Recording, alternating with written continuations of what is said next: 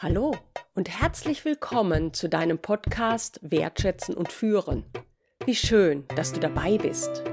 In dieser 21. Folge mit dem Titel Was du gegen Quälereien tun kannst, stelle ich dir vier Schritte vor, die du unternehmen kannst, damit sich etwas an deiner Arbeitssituation ändert.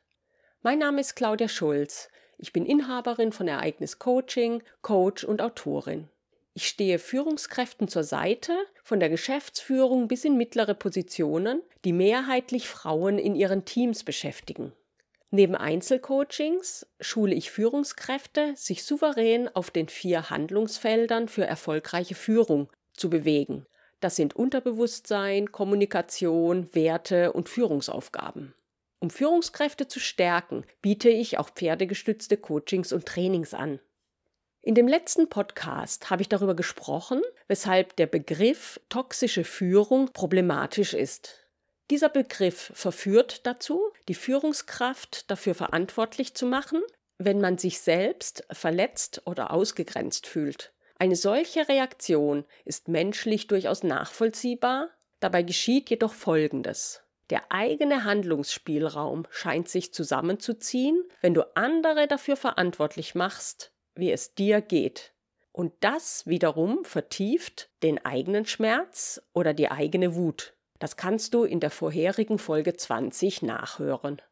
In der heutigen Folge zeige ich dir, was du tun kannst, wenn das Verhalten deiner Führungskraft deinem Gerechtigkeitssinn zuwiderläuft, etwa wenn deine Führungskraft dagegen vorgeht, dass sich die Mitarbeiterinnen und Mitarbeiter untereinander absprechen und austauschen, oder wenn deine Führungskraft die einen für das, was sie gerade tun, anherrscht, während sie andere, die das Gleiche tun, gewähren lässt. Oder wenn sich deine Führungskraft bei denjenigen, die gerade anwesend sind, abfällig über jene äußert, die in Ungnade gefallen sind und gerade nicht anwesend sind. Natürlich macht so ein Verhalten der Führungskraft etwas mit einer Mitarbeiterin oder einem Mitarbeiter. Aber jemanden als toxisch zu bezeichnen, wird das Problem, das du damit hast, eher verstärken, als es zu lösen. Was kannst du also tun, wenn du feststellst, dass das Verhältnis zu deiner Vorgesetzten oder zu deinem Vorgesetzten für dich belastend ist? Vier Schritte unterstützen dich, um mit einer solchen Situation umzugehen. Erstens, konkret formulieren. Zweitens, Wahrnehmung erweitern. Drittens Unterstützung suchen und sollten diese drei Maßnahmen keine Veränderungen herbeiführen, viertens Alternativen suchen. Schauen wir uns die einzelnen Schritte nacheinander an. Erstens konkret formulieren. Konkret zu formulieren, das klingt recht einfach. Im Alltag ist es jedoch alles andere als das. Davon zeugen zahllose zwischenmenschliche Konflikte. Konflikte werden durch die Art und Weise befeuert, wie Menschen miteinander sprechen. Neben Lautstärke und Tonhöhe tragen Verallgemeinerungen wie immer oder nie sowie pauschale Verurteilungen erheblich dazu bei, Konflikte zu schüren.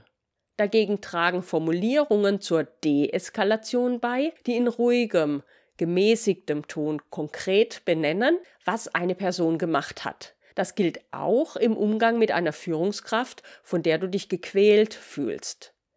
Etwas konkret zu benennen. Darunter ist ein nüchternes Beschreiben von Handlung zu verstehen, das auf Bewertungen verzichtet. Drei Beispiele für konkrete Formulierungen anstelle von Verallgemeinerungen bzw. Verurteilungen möchte ich dir vorschlagen. Hier das erste Beispiel, wie du einen Sachverhalt gegenüber einer Führungskraft ausdrücken kannst.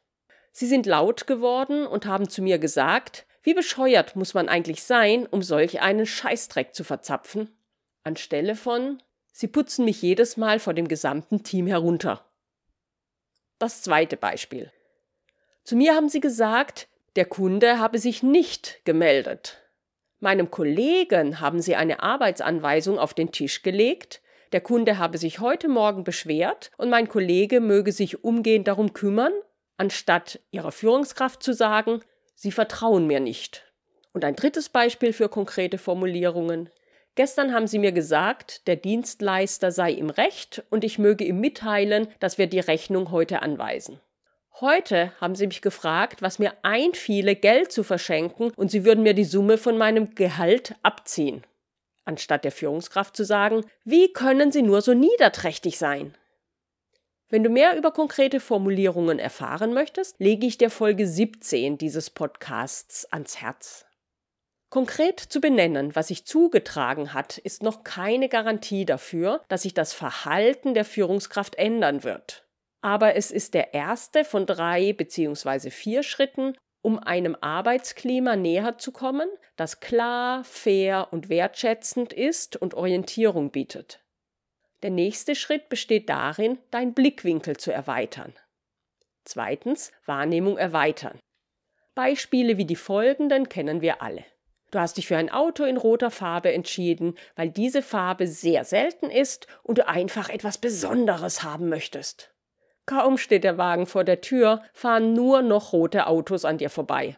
Oder du bist schwanger und wunderst dich, dass auf einmal Heerscharen von Schwangeren unterwegs sind. Selektive Wahrnehmung findet sich auch in der zwischenmenschlichen Kommunikation. Wenn du dich über etwas geärgert hast, was jemand anders gemacht hat, oder wenn du dich verletzt fühlst, dann nimmst du mehr und mehr nur noch die verletzenden Momente in den Begegnungen mit deinem Gegenüber wahr.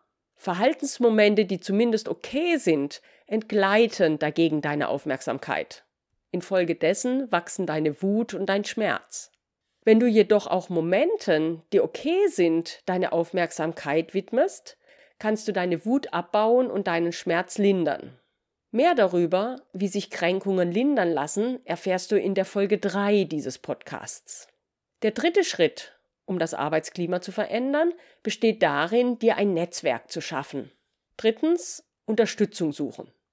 Unterstützung zu suchen bedeutet nicht, dich mit anderen Kolleginnen oder Kollegen auszutauschen, wie unmöglich, wie unerträglich die Führungskraft sei. Das verschafft vielleicht kurzfristige Befriedigung und Bestätigung, ist aber wenig lösungsdienlich denn deine selektive Wahrnehmung bleibt in einem solchen Austausch in dem Problem oder in der Beschreibung des Problems verfangen. Die Suche nach Lösungen hat in solchen Gesprächen kaum Platz. Die Beteiligten trachten vielmehr nach Bestätigung für die eigene Position.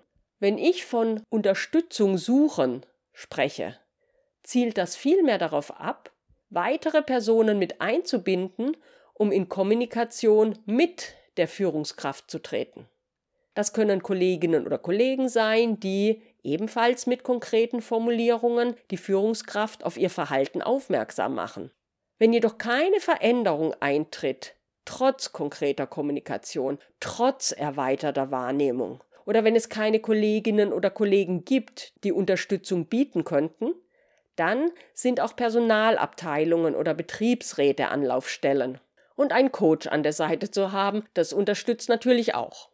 In den Gesprächen mit der Personalabteilung oder mit den Betriebsräten hast du ebenfalls größere Aussichten auf Erfolg, wenn du die Dinge konkret formulierst, anstatt pauschal etwa von toxischer Führung oder von Mobbing zu sprechen, selbst wenn es sich genau so anfühlen sollte. Was kannst du tun, wenn sich auch dann in den nächsten Wochen oder Monaten nichts verändert? Dann kann der Moment gekommen sein, einen vierten Schritt in Betracht zu ziehen. Viertens Alternativen suchen. Leider führt nicht jede Kommunikation zu einem befriedigenden Ergebnis. Zudem stellt die Corona-Pandemie die Fortschritte auf den Prüfstand, die die Unternehmen in Bezug auf Wertschätzung erzielt haben.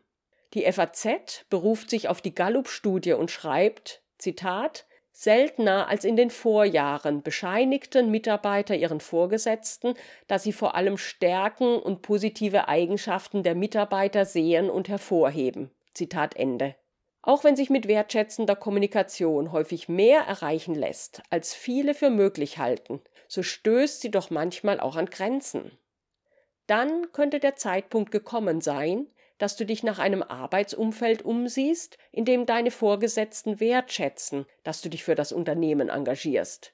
Wenn du deine Möglichkeiten ausgeschöpft hast, das Arbeitsklima zu beeinflussen, dürfte es dir leichter fallen, deine Komfortzone oder besser gesagt deine Gewohnheitszone zu verlassen und dir eine andere Abteilung oder einen neuen Arbeitgeber zu suchen. Fassen wir nochmals zusammen. Du kannst mit drei bzw. vier Schritten einer Führungskraft begegnen, von der du dich in die Ecke gedrängt, erniedrigt oder verletzt fühlst. Der erste Schritt ist, konkret zu formulieren, anstatt zu verallgemeinern oder zu verurteilen. Der zweite Schritt besteht darin, deine Wahrnehmung zu erweitern. Der dritte Schritt führt dich auf die Suche nach Unterstützung. Und wenn sich dennoch nach Wochen und Monaten nichts verändert, gibt es auch noch andere Arbeitgeber für dich. Die Podcast-Folgen 17 und 3 geben dir weitere Anhaltspunkte, um die einzelnen Schritte nachzuvollziehen. Es lohnt sich, die Folgen wiederholt anzuhören. Ich freue mich, dass du diese Folge bis zum Ende angehört hast und sage Tschüss, bis zum nächsten Mal.